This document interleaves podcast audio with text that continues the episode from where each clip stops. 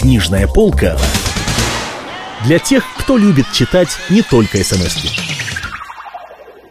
Марк Твен. Приключения Тома Сойера. Читает Стас Бабицкий. Глава 12. Том отвлекся от своих тайных тревог, потому что их вытеснила другая, более важная забота. Бекки Тэтчер перестала ходить в школу. Несколько дней Том боролся со своей гордостью, пробовал развеять по ветру свою тоску о Бекке, но все-таки не выдержал.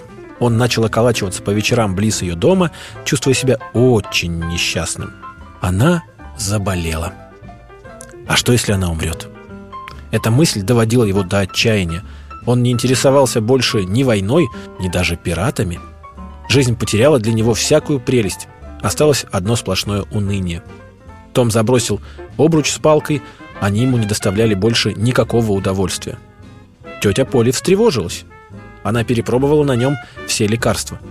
Она была из тех людей, которые увлекаются патентованными средствами, ну и всякими новыми лекарствами и способами укрепления здоровья. В своих опытах тетя Поли доходила до крайностей. Как только появлялось что-нибудь новенькое по этой части, она загоралась желанием испробовать это средство. Не на себе, потому что она-то никогда не хворала, а на ком-нибудь из тех, кто был под рукой. Она подписывалась на все медицинские журналы и шарлатанские брошюрки френологов и дышать не могла без красноречивого невежества, которыми они были напичканы. Как проветривать комнаты, как ложиться спать, как вставать, что есть и что пить, сколько гулять, какое расположение духа в себе поддерживать и какую одежду носить. Вот весь этот вздор она принимала на веру, как евангельскую истину, не замечая, что медицинские журналы нынче опровергают все, что советовали вчера. Душа тети Поли была простая и ясная, как день, и поэтому она легко попадалась на удочку. Она собирала все шарлатанские журналы и патентованные средства, и, выражаясь образно, со смертью в руках шествовала на бледном коне, и ад следовал за нею. Тете Поле и в голову не приходило, что для страждущих соседей она не является ангелом-исцелителем, так сказать, воплощенным ханаанским бальзамом. Водолечение тогда только еще входило в моду, и подавленное состояние Тома оказалось для тети Поли ну просто находкой. Каждое утро она поднимала его с зарей, выводила в дровяной сарай и выливала на него целый поток ледяной воды. Потом растирала жестким, как напильник, полотенцем Потом закатывала в мокрую простыню, укладывала под одеяло и доводила до седьмого пота, так что, по словам Тома, душа вылезала через поры желтыми пятнышками. Но, несмотря на все это, мальчик худел, бледнел и нисколько не становился веселее. Тетя Поли прибавила еще и горячие ванны, ножные ванны, души и обливания. Мальчик оставался унылым, как катафалк. Тетя Поли начала помогать водолечению диетой из жидкой овсянки и нарывным пластырем. Измерив емкость Тома, словно это был кувшин, а не мальчик, она каждый день до отказа наливала его каким-то шарлатанским пойлом. Том стал теперь совершенно равнодушен к гонениям. Это равнодушие напугало тетю Поли. Надо было во что бы то ни стало вернуть мальчика к жизни. Как раз в это время она впервые услыхала о боли утолителе. Тут же выписала большую партию этого лекарства. Она попробовала его и преисполнилась благодарности. Это был просто жидкий огонь. Тетя Поли забросила водолечение и все остальное и возложила все свои надежды на более утолитель. Она дала Тому чайную ложку и следила за ним в сильнейшем беспокойстве, ожидая результатов. Наконец-то ее душа успокоилась, и тревога улеглась. Равнодушие у Тома как рукой сняло. Мальчик вряд ли мог бы вести себя оживленней, даже если бы она развела под ним костер. Том чувствовал, что пора ему проснуться от спячки. Такая жизнь, может, и подходила для человека в угнетенном состоянии, но в ней как-то не хватало пищи для чувства и было слишком много утомительного разнообразия. Он придумал несколько планов избавления и, наконец, притворился, будто ему очень понравился более утолитель. Том просил лекарства так часто, что надоел тетке, и в конце концов она велела ему принимать лекарство самому и оставить ее в покое. Если бы это был Сид, ее радость не омрачилась бы ничем. Но так как это был Том, то она потихонечку следила за бутылкой. Оказалось, однако, что лекарство и в самом деле убавляется. Но тетке не приходило в голову, что Том поет более утолителем щель в полу гостиной. Однажды Том только что приготовился угостить эту самую щель ложкой лекарства, как в комнату вошел теткин желтый кот – мурлыча и жадно поглядывая на ложку, будто просил попробовать. Том ему сказал, «Лучше не проси, если тебе не хочется, Питер». Питер дал понять, что ему хочется. «Смотри, не ошибись». Питер был уверен, что не ошибается. «Ну, раз ты просишь, я тебе дам, я не жадный. Только смотри, если тебе не понравится, сам будешь виноват, я тут ни при чем». Питер был согласен.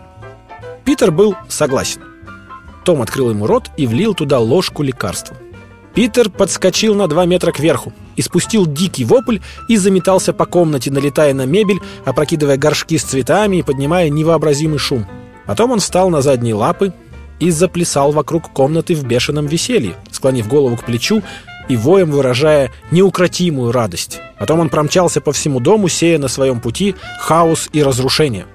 Тетя Поли вошла как раз вовремя и увидела, как Питер перекувыркнулся несколько раз, в последний раз испустил мощное «Ура!» И прыгнул в открытое окно, увлекая за собой уцелевшие горшки с цветами. Тетя Поли словно окаменела от изумления, глядя на кота поверх очков. Том валялся на полу, едва живой от смеха. «Том, что это такое с Питером?» «Я не знаю, тетя», — еле выговорил мальчик. В жизни ничего подобного не видела. От чего это с ним? Право, не знаю, тетя Поли. Кошки всегда себя так ведут, когда им весело. Вот как? Неужели? В ее голосе было что-то такое, что заставило Тома насторожиться.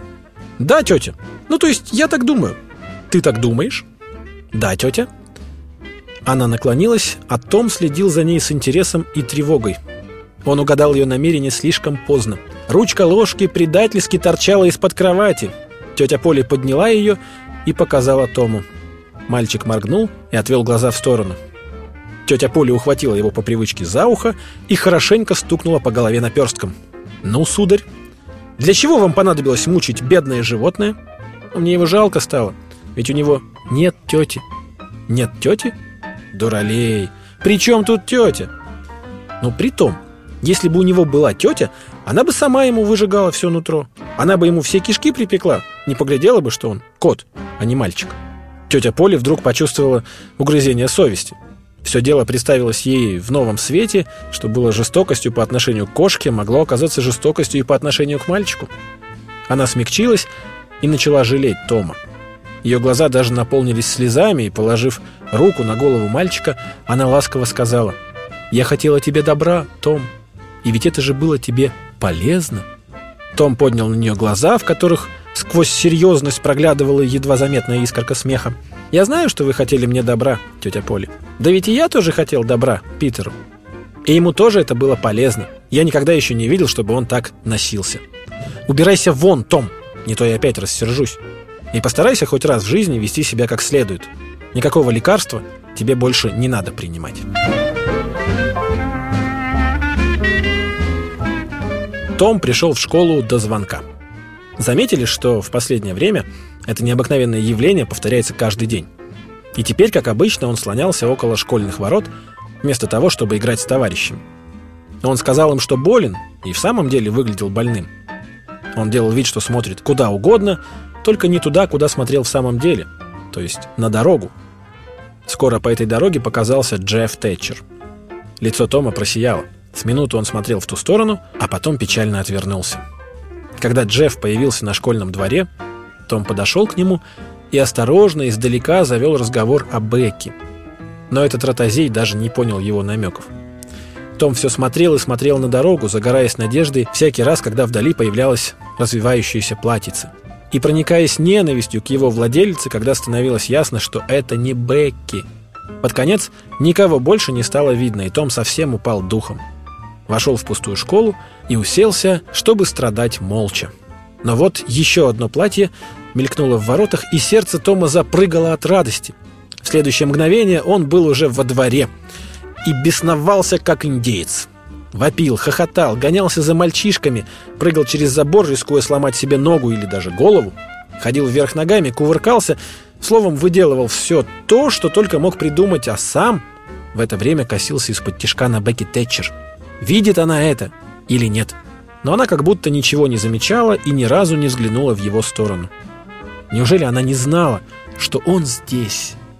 Он перенес свои подвиги поближе к ней, носился вокруг нее с воплями, стащил с одного мальчика шапку, зашвырнул ее на крышу, бросился в толпу школьников, растолкал их в разные стороны и растянулся на земле под самым носом у Бекки. А она отвернулась, вздернув носик, и он услышал, как она сказала «Пф, некоторые только и делают, что ломаются, думают, что это кому-нибудь интересно». Щеки Тома вспыхнули. Он поднялся с земли и побрел прочь, уничтоженный, совсем упав духом. Книжная полка для тех, кто любит читать не только смс -ки.